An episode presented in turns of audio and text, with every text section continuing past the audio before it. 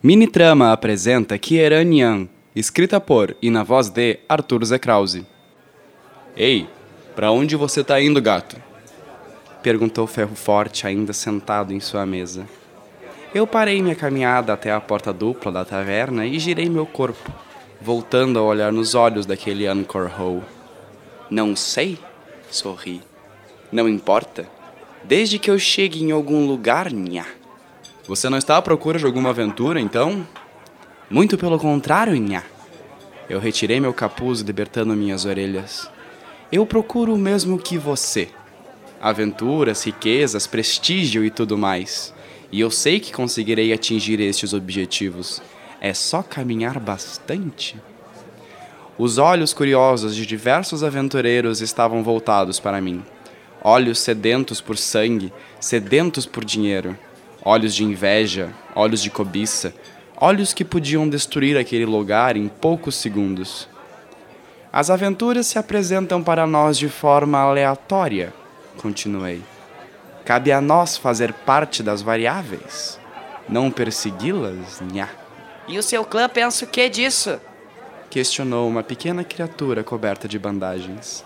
Acredito que seja de conhecimento público a origem dos Monroe, Arrumei a posição de meu cinto que pendia de lado devido ao peso de duas kunais, despertando a atenção daqueles mais paranoicos. Nós pertencemos ao arquipélago de Morânia, que, para quem não sabe, faz parte de outro continente. Lá, eu era membro de uma pequena família, nha, composta de minha mãe e meus irmãos, sendo estes uma menina e um menino. Nós éramos uma família de classe média e que, devido à morte de nosso pai, obrigara meus irmãos mais velhos a amadurecer antes do habitual. Entretanto, é óbvio que isso não aconteceu comigo. Ferro Forte sorriu. Desde pequeno eu era considerado um desbravador, acostumado a subir nas árvores mais altas do arquipélago, nha. nadar nas partes mais fundas e visitar as ilhas mais distantes mas sempre voltando para casa a tempo de nossa típica festa do chá. Momento em que toda a família se reunia. Mas claro que a paz não deve ser duradoura, então as variáveis mudaram.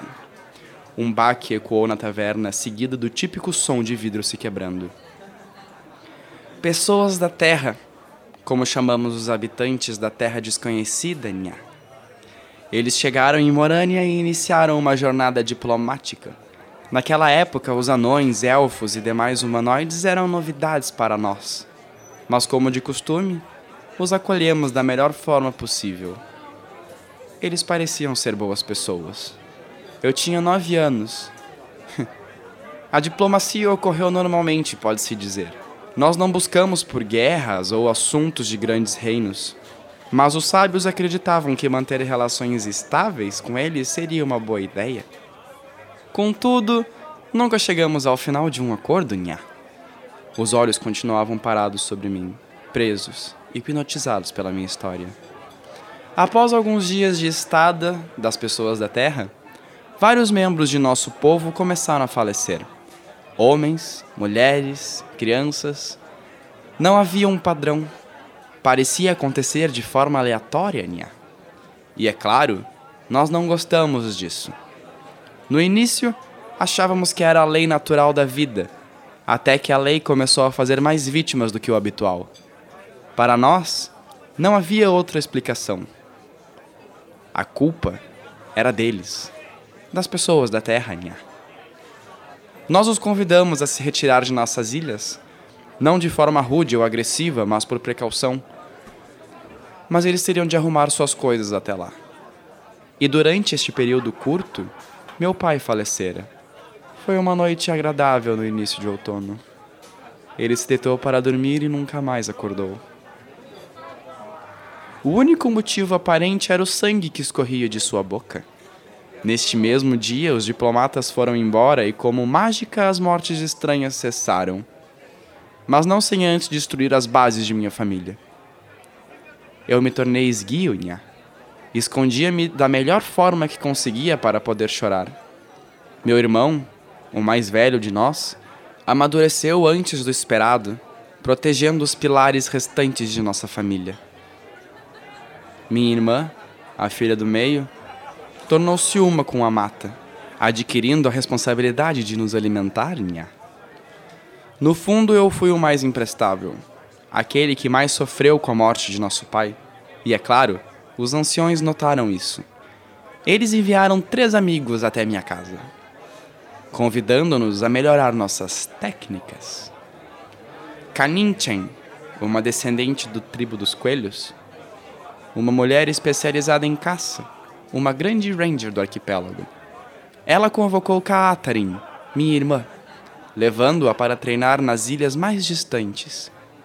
Sarvi, um descendente do búfalo, um homem forte e inteligente, um dos guerreiros responsáveis pela proteção de Morania.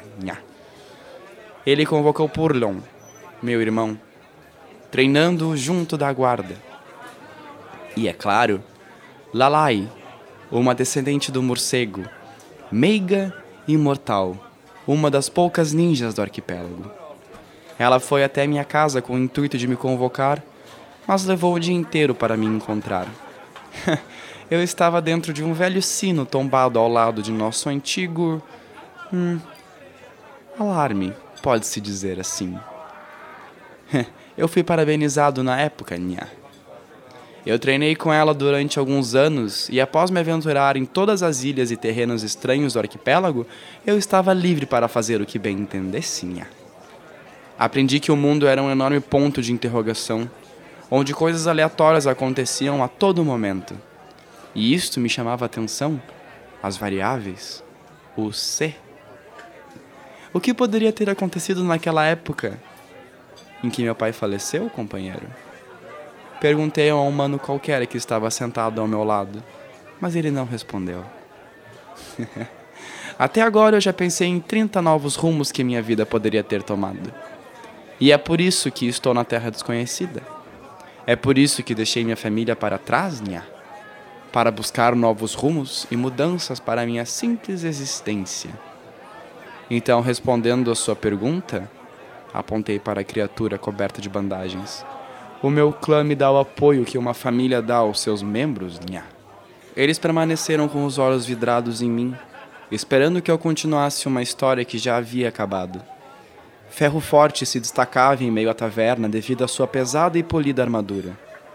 Olhei em seus olhos e sorri, colocando meu capuz de volta, arrumando de leve a túnica sobre meu corpo e dando as costas àquela taverna, deixando para trás meio copo de chá verde e uma enorme quantidade de variáveis.